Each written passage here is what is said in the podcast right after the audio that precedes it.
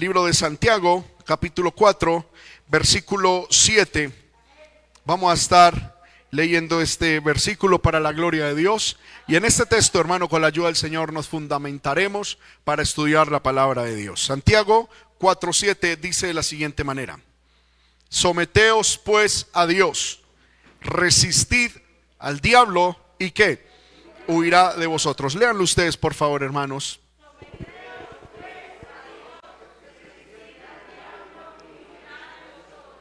Vamos a pedirle al Señor que nos hable a través de su palabra. Padre que estás en el cielo, en el nombre poderoso de Jesús te alabamos, te glorificamos, te damos la gloria, la honra, la alabanza, la adoración. Gracias Señor amado por estos momentos maravillosos en los que tú nos concedes, Señor amado, poder, aleluya, adorarte. Ahora que vamos a estudiar tu palabra, yo pido, Señor amado, que tú nos hables a través de la misma y que podamos, Señor amado, adorarte, exaltarte y tener una vida de victoria. Toma mi vida en tus manos. Ruego que en tu misericordia me unjas y, Señor, y me permita ser de bendición a tu pueblo. En el nombre de Jesús. Amén. Amén. Tome su lugar, hermano y hermana, sin dejar de alabar el nombre del Señor. Quiero, hermano, compartir con ustedes la palabra del Señor bajo el título No huyas del diablo. Haz que el diablo huya de ti. Amén. Gloria al nombre del Señor. Hermano, frecuentemente vemos cristianos atemorizados frente al diablo, frente a los demonios, frente a los espíritus malignos y frente a las tentaciones. Encontramos, hermano, cristianos que aunque en su corazón anhelan vivir para Dios, están viviendo una vida de temor constante porque saben de que de alguna manera van a hacerle frente al diablo en algún momento. Amén. Y hay personas que me dicen, hermano, es que yo no quisiera ir a tal lugar porque yo sé que allá están mis amistades. Allá está tal tentación. Es que en tal lugar está el diablo, gloria al nombre del Señor. Y yo no quisiera estar allá, yo no quisiera ir allá, yo quisiera más bien estar lejos de Satanás. Y si bien, hermano, nosotros tenemos que vivir lejos del diablo, amén, lo que la Biblia nos dice es que nosotros no debemos estarle huyendo al diablo, no debemos estarle corriendo a Satanás. Más bien es Él el que debe huir de nosotros. Gloria al nombre del Señor. ¿Por qué? Porque Dios nos invita a vivir de tal manera que el diablo, hermano, huya de nosotros. Es así de sencillo, lo quiero ilustrar de esta manera. Usted puede gastar muchos recursos en su casa, aleluya, eh, ¿cómo se llama esto? Eh, no, eh, eh, fumigando su casa para que no hayan plagas. Gloria al nombre del Señor, ¿verdad? Usted puede decir, hermano, voy a invertir en un sistema para fumigar eh, los insectos, las, las plagas que haya en mi casa.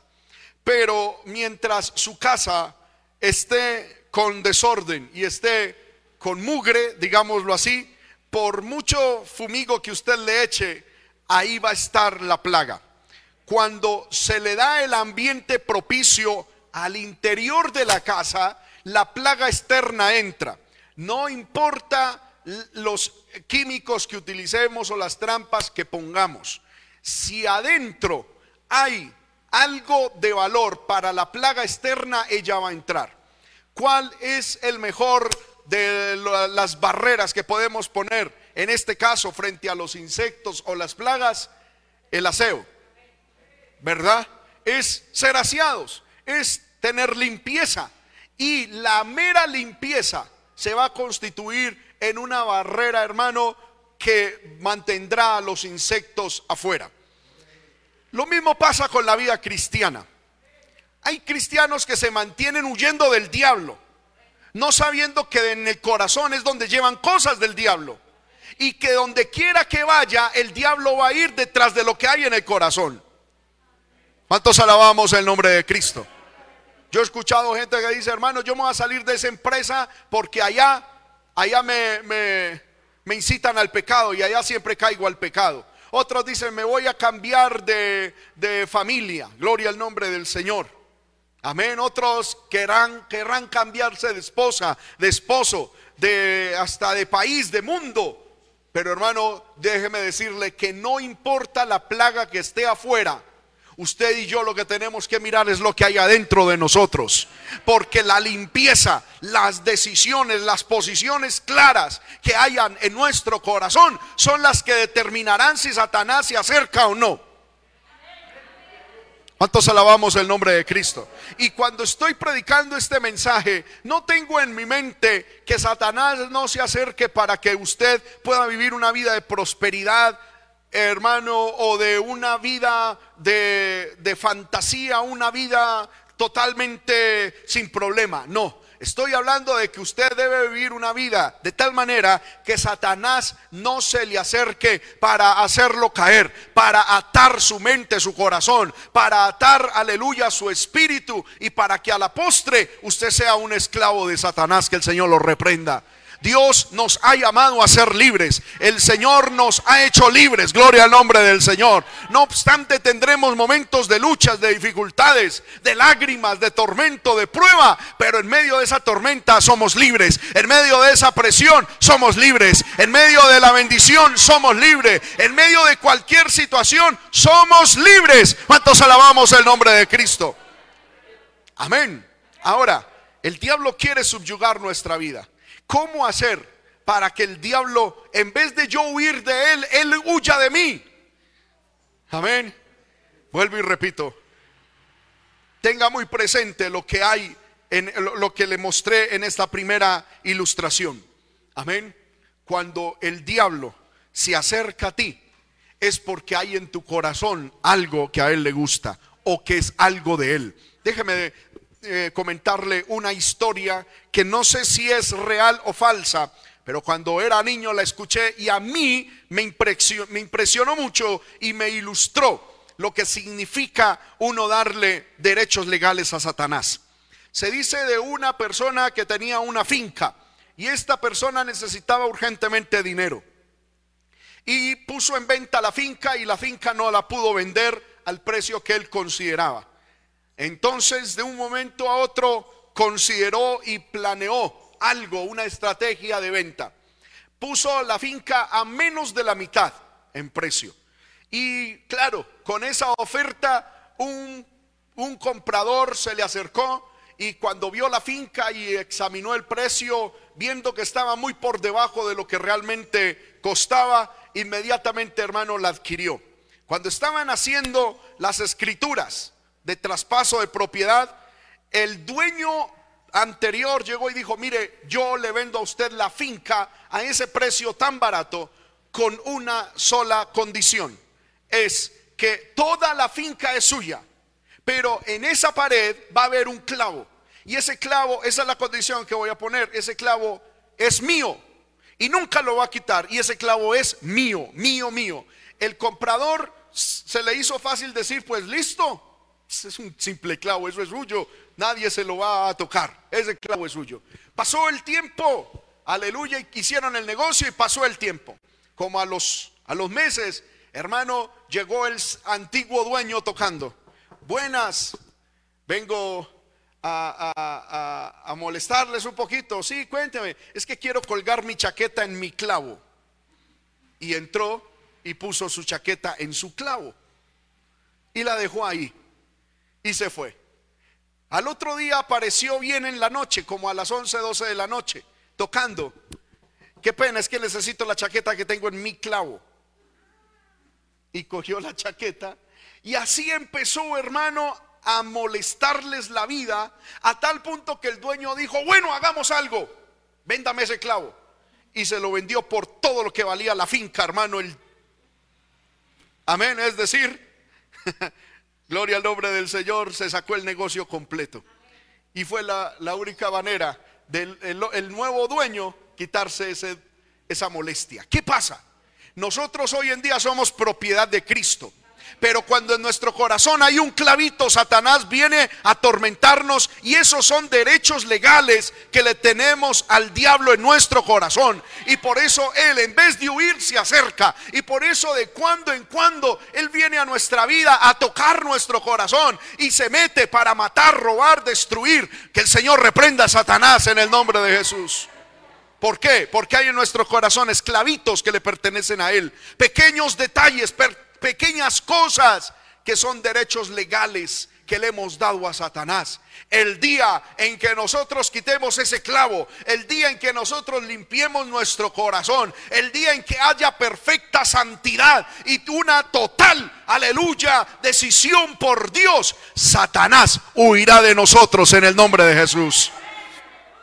Por eso es que quiero, hermano, enseñarles cuáles son las pautas para, son dos, para que Satanás huya de nosotros. Primero, según el texto de Santiago 5.7, gloria al nombre del Señor. Amén. 4.7, eh, corrijo. Dice, someteos pues a Dios. Resistid al diablo y huirá de vosotros. La primer el primer factor para que Satanás huya de nuestra vida es someternos a Dios. La palabra someternos a Dios es la palabra, o la palabra someteos es la palabra griega jupotao, que es un término militar. En el griego, jupotao es un término militar que significa someterse, obedecer, estar sujeto alinearse bajo otra persona. Otros significados de este término jupotao es organizarse bajo alguien, subordinarse, obedecer libre y espontáneamente a alguien, someterse al control de alguien, obedecer y ser objeto de alguien.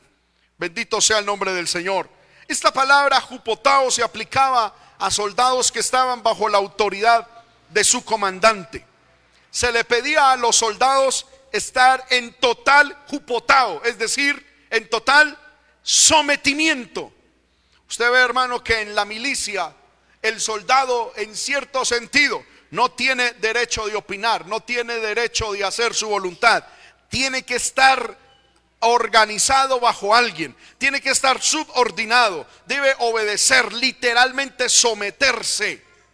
Amén y en cierto sentido, hermano, libremente eh, ubicarse como objeto al interés de la milicia. Gloria al nombre del Señor.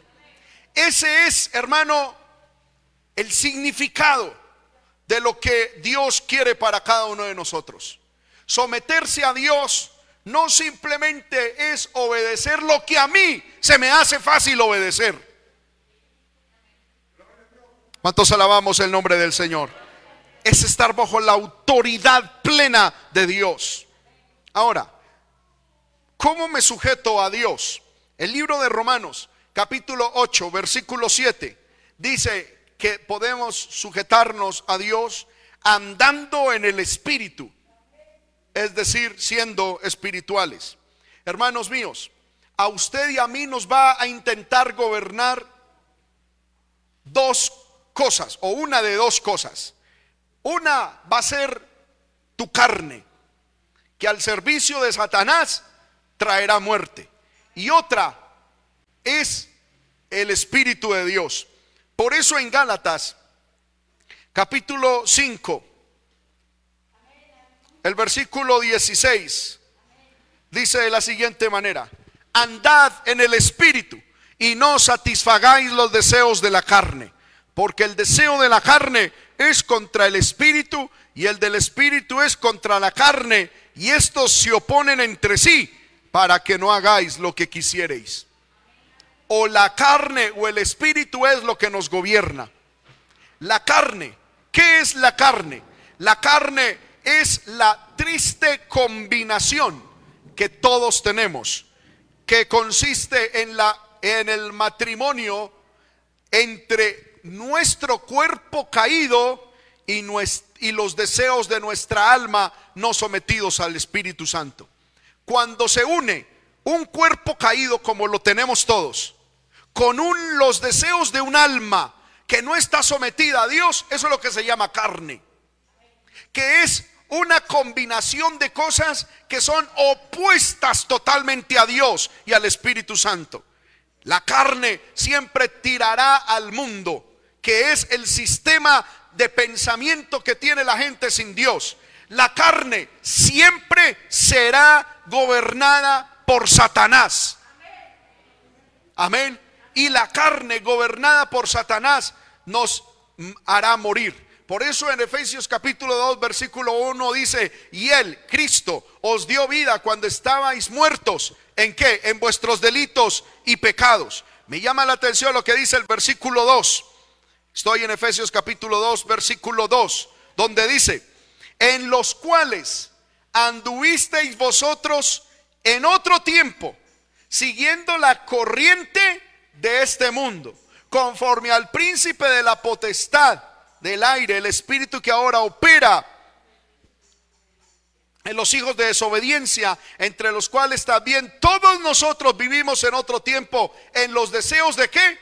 De nuestra carne, haciendo la voluntad de la carne y de los pensamientos, y éramos por naturaleza hijos de ira, lo mismo que los demás. Si usted se pone a estudiar, hermano, esto va a encontrar el proceso de gobierno cuando la carne gobierna en nosotros, la carne literalmente, hermano, es gobernada por Satanás, que la lleva a ser, a ser complaciente con el mundo. ¿Cuántos alabamos el nombre del Señor?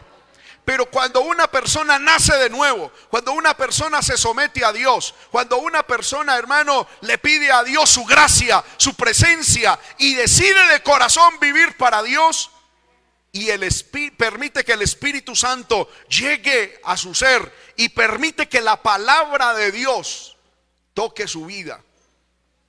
Porque hermano, eso es algo poderoso que usted y yo debemos de entender. La palabra.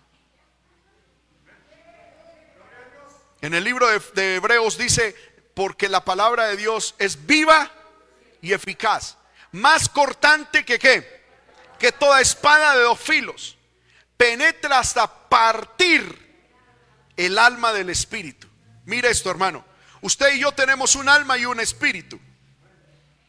Cuando el alma con sus deseos gobierna es decir, somos carnales, el espíritu de nosotros está sujeto al alma, está gobernado por el alma. Esa persona es, según la Biblia, o un natural o un carnal. Y si muere, tristemente se condena. ¿Por qué? Porque su alma está gobernada por el diablo y tiene al espíritu sujeto. ¿Qué es lo único que libera al espíritu humano? que está sujeto por el alma, la palabra de Dios que es como espada de dos filos que parte el alma y el espíritu.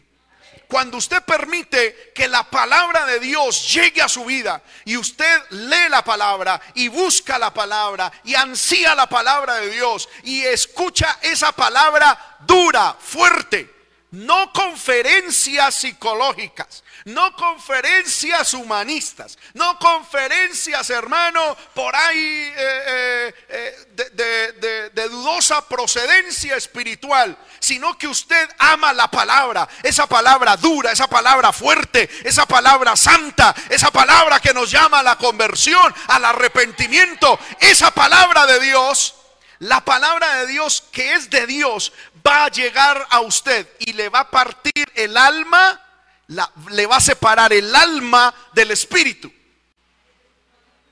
¿Me estoy haciendo entender con esto? Y cuando ya su espíritu esté libre, usted tiene que empezar a crecer en el espíritu, a fortalecer su espíritu, para que su espíritu se fortalezca. Por eso Jesús dijo, velad y orad para que no entréis en tentación. A la verdad, el espíritu está dispuesto, Amén. Pero la carne es débil, hay una, lucha ahí. Usted tiene que, que fortalecer su espíritu en oración, en ayuno, congregándose con las disciplinas espirituales. Cuando usted vea que la palabra ha partido su espíritu, usted tiene que meterse en serio, hermano, y trabajar espiritualmente y crear un organigrama, un, un cronograma de, de prioridades, de eventos en los cuales usted diga, voy a cultivar el crecimiento de mi espíritu. En oración, en estudio de la palabra, en ayuno. Déjeme decirlo, hermano, no hay crecimiento en el espíritu si no hay ayuno. ¿Cuántos alabamos el nombre del Señor? Las disciplinas espirituales. Cuando usted crece en el espíritu, entonces el espíritu de Dios empieza a gobernar su espíritu. Y su espíritu gobierna el alma y gobierna el cuerpo. Y entonces usted y yo venimos a ser espirituales. ¿Qué significa una persona espiritual? Una persona que tiene su espíritu libre gobernado por el Espíritu Santo. Mientras que el carnal es aquella persona que se deja gobernar por su alma. Amén. Se deja gobernar por su por su psiquis, como, como es el término en griego. ¿Cuántos alabamos el nombre del Señor? Yo vivo sometido a Dios cuando soy espiritual. Cuando ando en el espíritu y no en la carne. ¿Qué debemos hacer con la carne? En el libro de Gálatas capítulo 5. ¿Cuántos alabamos el nombre del Señor? Gálatas capítulo 5. El versículo 24 y 25 dice, Gálatas 5, 24 y 25, pero los que son de Cristo, han crucificado la carne con sus pasiones y deseos. Si vivimos por el Espíritu, andemos también por el Espíritu. Amén. Tenemos que aprender a crucificar nuestra carne. Tenemos que aprender a crucificar, hermano, la carne con sus pasiones y deseos. Por eso Pablo también ahí en Gálatas, el capítulo 2, Bendito sea el nombre del Señor. Versículo 20 dice, con Cristo estoy juntamente crucificado. Y ya no vivo yo, mas vive Cristo en mí. Y lo que ahora vivo en la carne, lo vivo en la fe del Hijo de Dios, el cual me amó y se entregó a sí mismo por mí. Debemos, hermano, estar con Cristo juntamente crucificados. Bendito sea el nombre del Señor un cristiano que quiere que el diablo huya de él es una persona que está sometida a Dios. Y para poder estar sometido a Dios debo andar en el espíritu y no en la carne. Segundo, me sujeto a Dios cuando acepto los métodos, formas y palabras de Dios. Amén. Vuelvo y repito, me sujeto a Dios cuando acepto los métodos, formas, aleluya, y palabras de Dios. En el libro de Romanos, capítulo 10.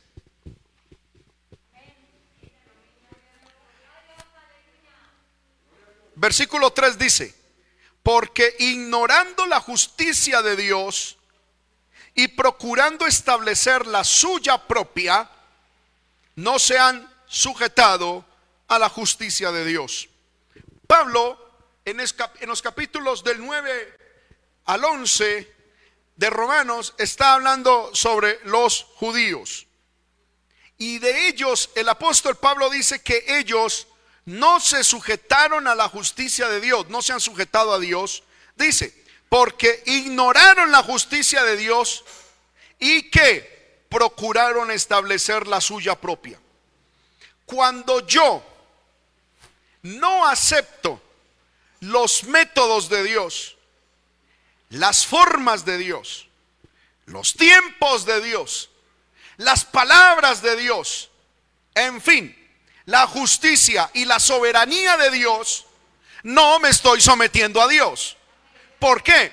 Porque estoy procurando establecer mis métodos, mis formas, mis tiempos, mi ritmo y mi concepto. Nos sujetamos a Dios cuando llegamos al punto de decirle literalmente a Dios, hágase tu voluntad como quieras, para lo que quieras, cuando quieras y como sea. Pero no es para después de que vemos que Dios hace su voluntad, nosotros tirarnos a un rincón a estirar la boca y mm, yo no quería eso. No, es para aceptarla con alegría, no con resignación humana, sino con gozo, con alegría, sabiendo que Dios es bueno y que todo lo que de Dios proviene es bueno. ¿Cuántos alabamos el nombre de Cristo? Porque hermano, cualquiera dice, pues bueno, Dios lo quiso así. Si por mí fuera, pues yo no lo, no, no, yo hubiera hecho lo contrario. Pero bueno, y luego viene aquí al culto y vamos a alabar a Dios. Ay, yo como que no quiero alabar a Dios. No, entonces no has aceptado la voluntad de Dios. El que acepta la voluntad de Dios, la acepta con gozo, con alegría. Amén, hermanos. La acepta con una alta y espiritual aceptación. Como dice el salmista David, el hacer tu voluntad, Dios mío, me ha agradado. Amén. ¿Cuántos alabamos el nombre de Cristo?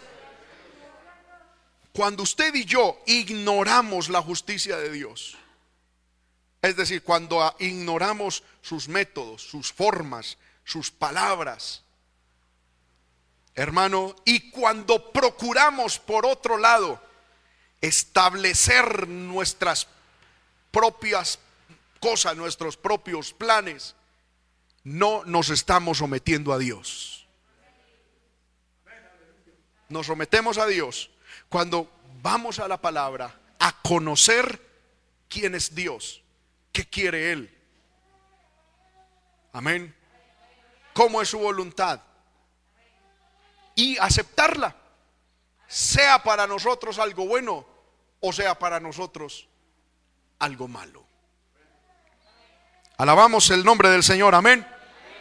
Cuando Satanás ve un cristiano y se encuentra con un cristiano que conoce y acepta los métodos, formas, tiempos, ritmos y las palabras de Dios, el diablo jamás se le va a acercar a un cristiano de esos. Porque sabe que es que ese cristiano no se le mueve con sentimientos, no se le mueve con presiones, no se le mueve con ofertas, porque ese cristiano solo hace la voluntad de Dios. ¿Para qué va a quemar pólvora en ese tipo de persona? ¿Sí o no? Aleluya. Tercero, ¿cómo nos sujetamos a Dios? Primera de Corintios, vamos a estudiarlo, vamos a leerlo. Primera de Corintios, capítulo 15.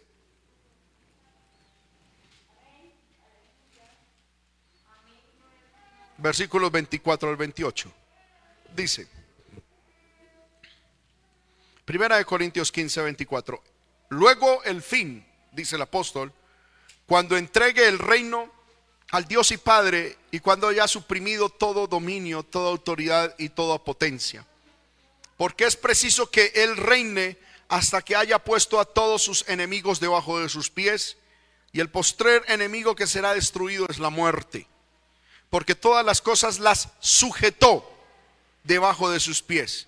Y cuando dice que todas las cosas han sido sujetadas a Él, claramente se exceptúa aquel que sujetó a Él todas las cosas.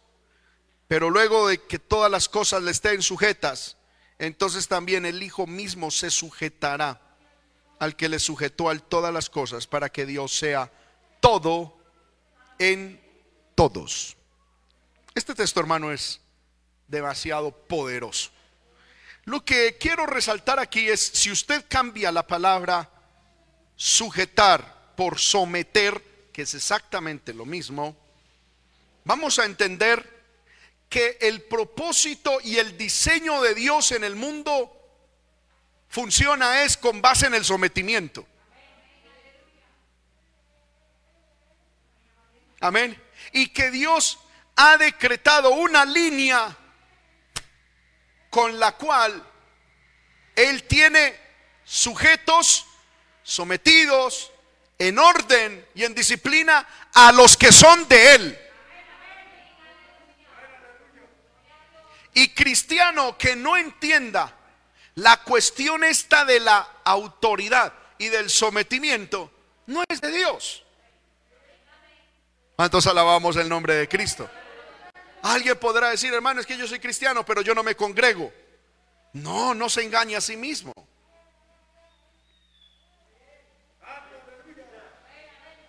Amén.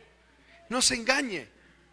Hermano, es que yo soy cristiano, pero es que yo no, no voy a la iglesia, eh, yo no tengo pastor, yo no asisto a ninguna congregación, yo no, no, yo, yo soy cristiano virtual. Amén. Eso no existe. Amén.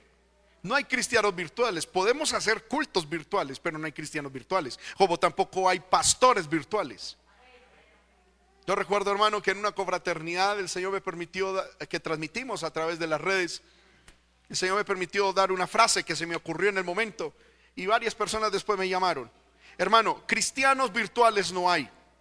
Y el diablo, que es real, no virtual, ha hecho creer a muchos cristianos que se puede vivir un cristianismo virtual. Y que con ese cristianismo virtual van a llegar al cielo. Pues será un cielo virtual el problema es que cuando mueran se van a ir a un infierno literal. Porque en Dios no hay virtualidad. ¿Cuántos alabamos el nombre del Señor? Usted y yo tenemos que estar sometidos a Dios y al diseño de Dios. La Biblia dice que va a llegar el tiempo en que Dios va a suprimir toda autoridad. Y el postrer enemigo que Dios va a destruir será la muerte versículo 26. Y luego dice, porque cuando él la sujete, porque todas las cosas las sujetó bajo sus pies, bajo sus pies. Vuelvo y repito, reemplace la palabra sujetar por someter, que es lo mismo. Porque, porque todas las cosas las sometió debajo de sus pies. Y cuando dice que todas las cosas han sido sujetadas a él, claramente se exceptúa aquel que sometió a él todas las cosas, es decir, Cristo. A Cristo está sujeto todo, debemos estar sujetos todos. Y ahí es donde viene el punto, hermano, que quiero mostrar. ¿En dónde radica la autoridad del cristiano para echar fuera al diablo?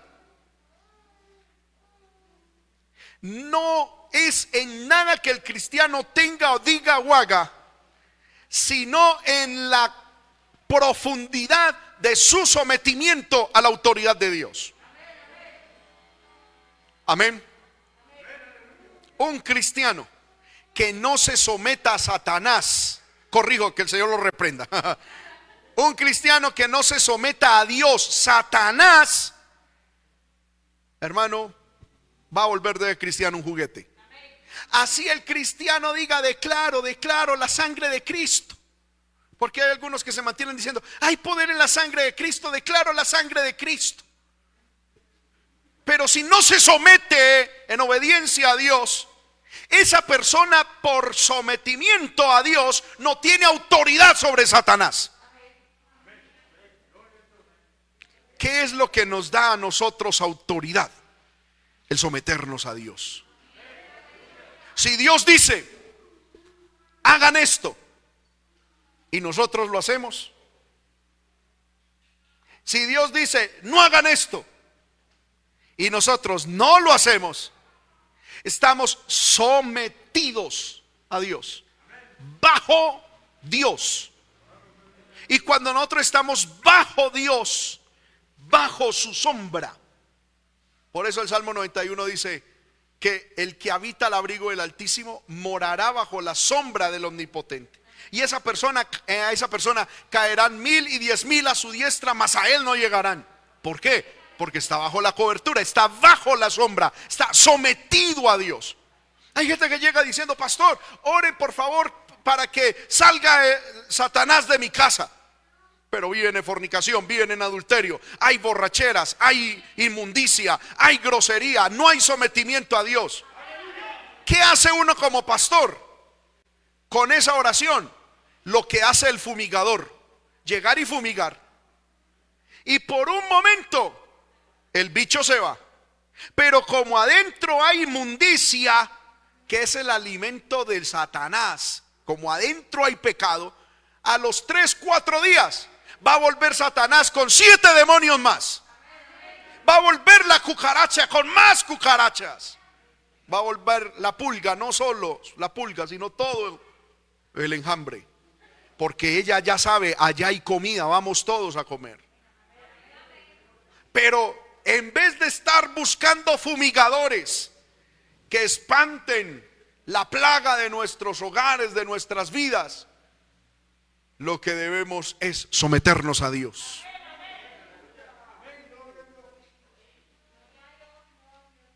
Y cuando el bicho vuelva, no va a encontrar de qué alimentarse.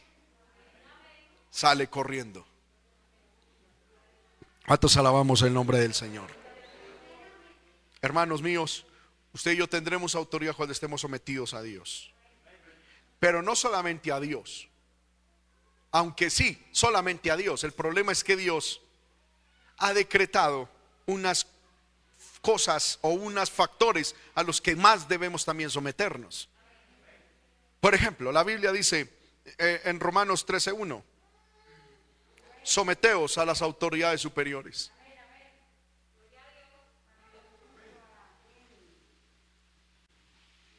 Amén. Hay gente que dice, yo me le someto a Dios, pero a ningún ser humano. Entonces nos estamos metiendo a Dios. Porque Dios ha puesto autoridades a quienes debemos someternos. Amén. Y no hay autoridad que no haya sido puesta por Dios. Poder en la sangre de Cristo. Cuando usted y yo decimos que nos sometemos a Dios, nos debemos estar sometiendo a nuestras autoridades. Segundo, en el hogar al esposo. Primera de Corintios 14, 34. Miremos qué dice la palabra del Señor. Primera de Corintios 14, 34. Vosotras, vuestras mujeres, callen en las congregaciones porque no les permito hablar, sino que estén sujetas como también la, la ley lo dice. Y si quieren aprender algo, pregunten en casa a sus maridos porque es indecoroso que una mujer hable en la congregación. Esto no significa que una hermana no pueda predicar. Esto lo que significa es que la hermana debe estar sometida a su esposo. Amén. Hay muchos más textos. Efesios 4, 5, 24. Colosenses 3, 18. Miremos qué dice Colosenses capítulo 3. Colosenses 3, 18. Casadas, estad sujetas a vuestros maridos como conviene en el Señor. Ninguna hermana que no esté sujeta a su marido es conveniente en el Señor.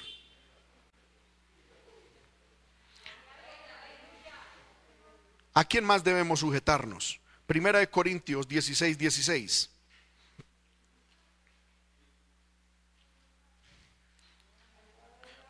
Usted lo, se lo voy a leer y usted me va a decir, bíblicamente usted que entiende. Primera de Corintios 16, 16 dice, os ruego que os sujetéis a personas como ellos y a todos los que ayudan y trabajan.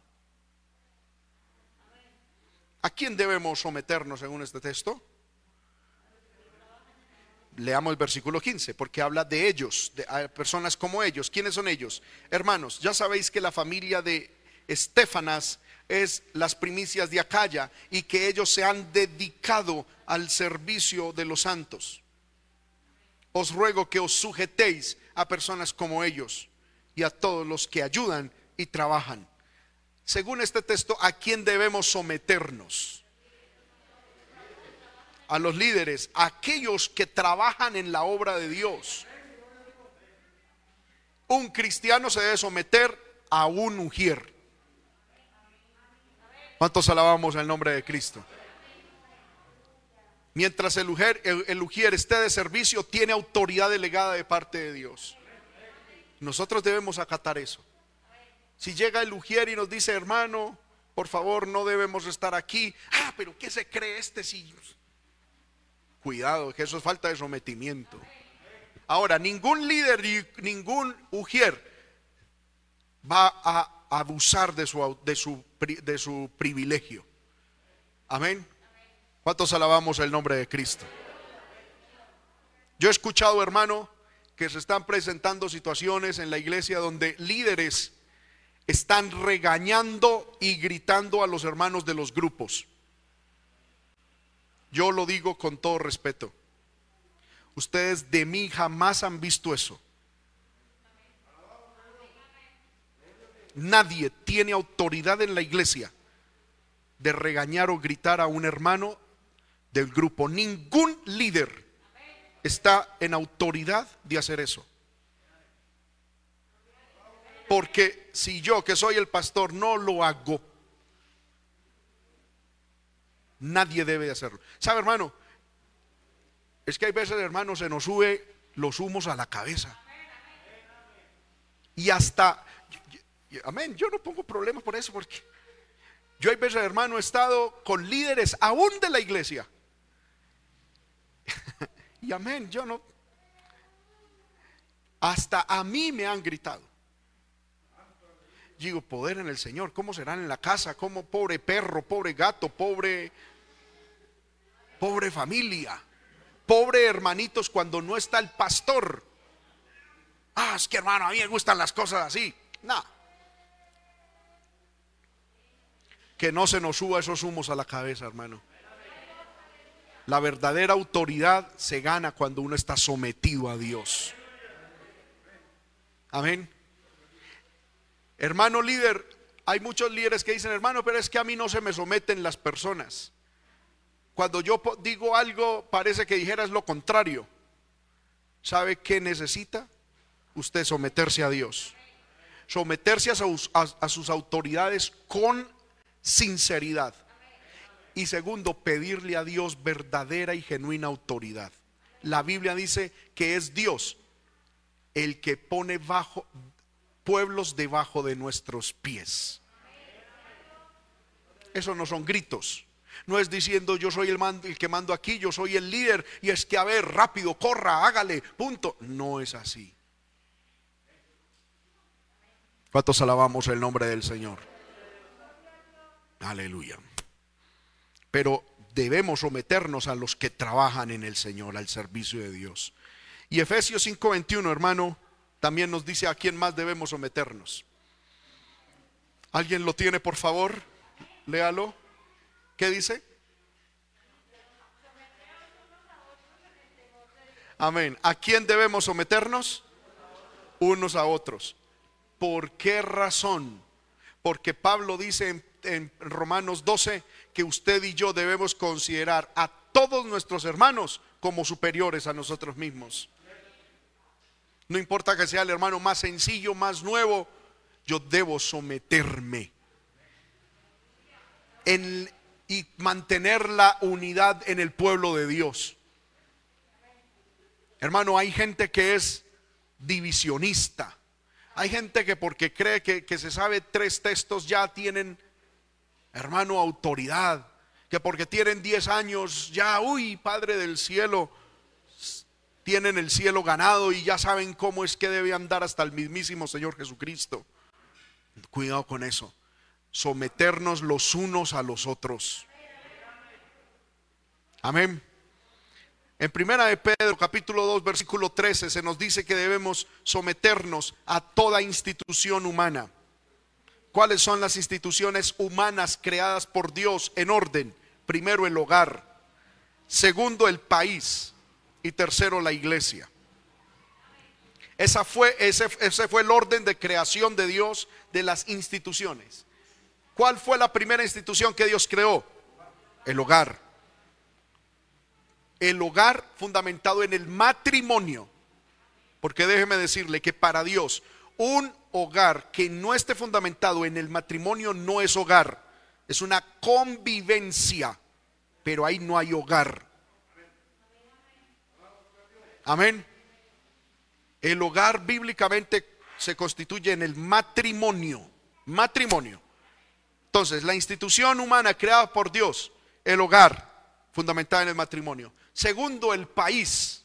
Y tercero, la iglesia. Pero también, Efes, eh, primera de Pedro, capítulo 2, versículo 18.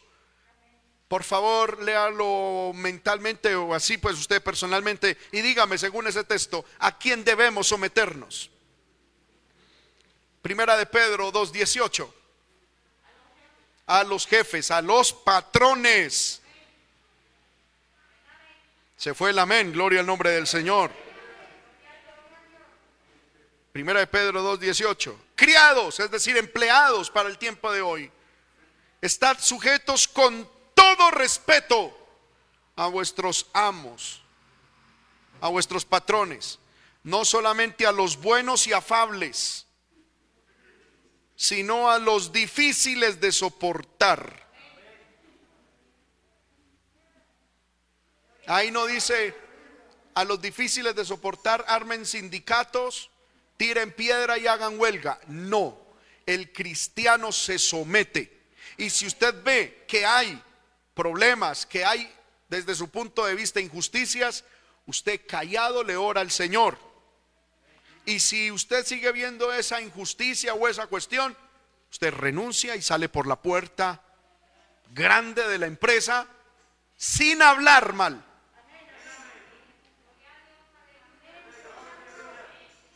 Amén.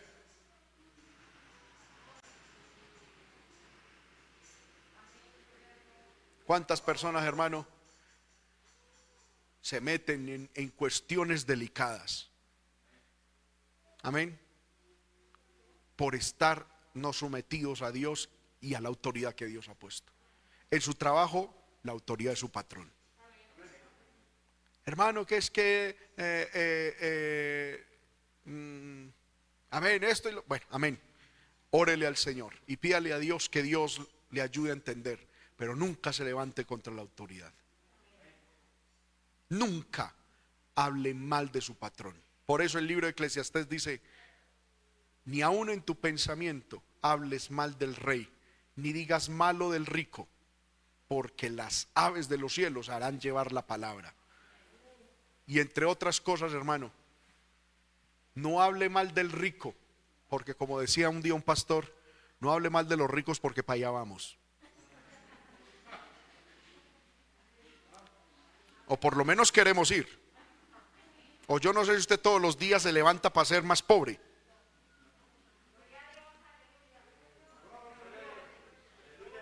No hablemos mal de nadie. Amén. Ah, es que, es que los, los jefes, esto y lo otro son esto y lo otro. Ahí, ahí Y el Señor dice, yo que quería subirlo a usted, jefe. Y viene usted a hablar mal. Dejémoslo ahí entonces. Por eso la Biblia dice en Eclesiastés, si, si en la ciudad donde vivieres vieres injusticia, no te alarmes por eso, porque encima de un alto hay otro alto y sobre el alto está el más alto. Callado, siga sirviendo al Señor y para adelante. ¿Cuántos alabamos el nombre del Señor? Eso es sometimiento. Pero ¿cómo queremos, hermano, que por ejemplo Satanás no se meta a nuestra casa con espíritus de desobediencia cuando nosotros con nuestros patrones somos desobedientes, deshonestos? ¿Cómo no queremos que Satanás se meta con espíritus de robo a nuestros hijos cuando nosotros en el trabajo le estamos robando tiempo a la empresa y al, y al, y al empleador, al patrón? Solamente trabajamos es cuando nos ven. Pero eso sí, hermano, que nuestro hijo nos coja una moneda de 50 para que le caiga toda la justicia de Dios.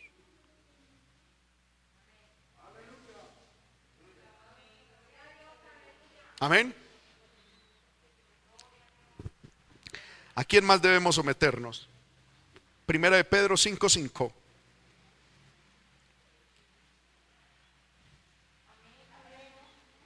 Léalo y dígame a quién debemos someternos. A los ancianos. Amén. Especialmente a los ancianos de la iglesia. Porque en el capítulo 5, verso 1, habla de los ancianos de la iglesia. Son los líderes de la iglesia, especialmente los pastores de la iglesia. Hermanos, los pastores de la iglesia también tenemos que estar sujetos a ellos. Amén. Y nosotros los pastores tenemos que estar sujetos a nuestros pastores, que son los presbíteros. Y los presbíteros van a estar sujetos a sus autoridades. Y todos vamos a estar en una línea de sujeción. Por eso, hermano, personalmente no creo mucho y no le tengo mucha fe a esas iglesias cuyo pastor es independiente. Porque ese señor, ¿a quién se le está sometiendo? Amén. A nadie. Primer forma, hermano, en que Satanás huye de nosotros. ¿Cómo? Como sometiéndonos a Dios. Y segundo, resistiendo al diablo. Regáleme cinco minuticos para explicarles esto. La palabra resistir es la palabra griega antistemi, que significa pararse en contra, oponerse, resistir, contradecir. ¿Cómo resistimos al diablo? En el libro de Primera de Pedro, capítulo 5, versículos 8, eh, eh, capítulo 5, verso 9, más bien, dice, al cual resistid firmes como en la fe. ¿A quién debemos resistir firmes en la fe? Al diablo, versículo 8. Sed sobrios y velad, porque vuestro adversario, el diablo, como león rugiente, anda alrededor buscando a quien devorar, al cual resistid firmes en la fe. Resistir firme en la fe significa mantenerse firme en contra del diablo, parado en la fe. Al diablo no se le resiste con invocaciones, con aguas benditas, con rezos, responsos, oraciones. No, al diablo se le resiste firme en la fe creyendo firmemente en la palabra de Dios, teniendo una fe inamovible, teniendo una fe, hermano, innegociable, teniendo una fe en el Señor imperturbable, que en las buenas o en las malas le creamos a Dios. Porque hermano, qué fácil y qué hermoso es creerle a Dios cuando las cosas andan bien. Pero qué difícil es seguir creyendo a Dios cuando las cosas son adversas y contrarias a nosotros. Ahí es difícil. Ahí todo se opone para que dejemos de creer en el Señor. Y cuando usted y yo en medio de esa situación, en medio de una dificultad, dejamos de creer en Dios, Satanás sabe que tiene ventaja sobre nosotros. Cuando un cristiano se somete a Dios y cuando un cristiano, hermano, está firme en la fe. No sigue a Cristo por bendiciones humanas, físicas o materiales, sino por lo que significa Cristo, por lo que ha hecho Cristo, por lo que hemos recibido y porque el Espíritu Santo ha convencido nuestro corazón. Ese cristiano se mantendrá firme en la fe, firme en la fe, firme, firme. El diablo atacará una, dos veces, tres veces pero luego Satanás huirá. Sin necesidad de estar gritando, fuera.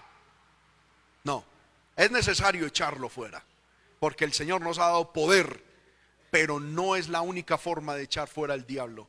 Hay que someternos a Dios. Y hay que resistir al diablo firmes en la fe. Estemos de pie, hermanos, en esta hora y oremos al Señor. Padre, en el nombre de Jesús, te alabamos, te exaltamos. Te damos la gloria, te damos la honra, te damos la adoración. Gracias por este tiempo que nos has permitido estudiar tu palabra, Señor amado, y entender la clave, la forma, Señor amado, de tener victoria sobre el diablo y los demonios. Ayúdanos, Señor amado, a estar sometidos a ti y a resistir al diablo. Ayúdanos a entender que no hay otra forma sino solo esa. Pido, Señor amado, que todos mis hermanos en este lugar estén sometidos a ti y que tu Espíritu Santo y tu palabra nos indique en qué áreas no hay sometimiento. Señor amado, qué fácil es mantener, Señor amado, pidiendo nuestra vida, nuestro hogar. Pero qué difícil es el sometimiento, qué difícil, Señor amado, es someternos a ti. Ayúdanos a someternos de manera sincera y real. que podamos, Señor, vivir en obediencia a tu palabra, en obediencia a tus estatutos. Haz de esta iglesia una iglesia firme, Señor, en la fe. Padre, que no seamos niños fluctuantes, llevados por cualquier bagatela o estratagema del diablo, sino que nuestra fe esté fundada sobre ti, que eres la roca incomovible de los siglos, y que nuestra fe, Señor amado, no cambie. Poderoso Dios, aquí estamos. Queremos, Señor amado, tener victoria. Levante su mano, hermano, le invito y dígale, Señor, yo quiero tener victoria. Yo quiero tener victoria, no quiero ser un derrotado, no quiero ser un fracasado, no quiero ser un descarriado más. No quiero ser alguien, Señor, al que le quedó grande ser cristiano, ser hijo tuyo. No quiero ser, Señor amado, alguien que sencillamente, Señor, probó tus bendiciones, pero resulta en el infierno derrotado, esclavo por Satanás. Quiero ser victorioso, quiero ser victoriosa, quiero ser triunfante.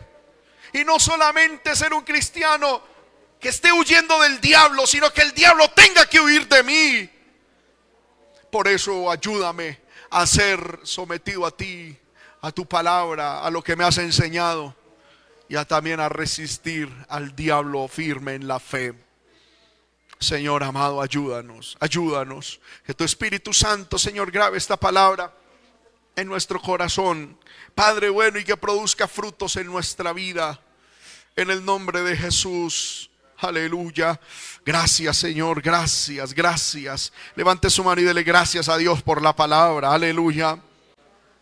Dele gracias al Señor por la palabra y dígale, Señor, si hay en mi corazón algún clavito, algún derecho legal que el diablo tenga, que sea arrancado de mí.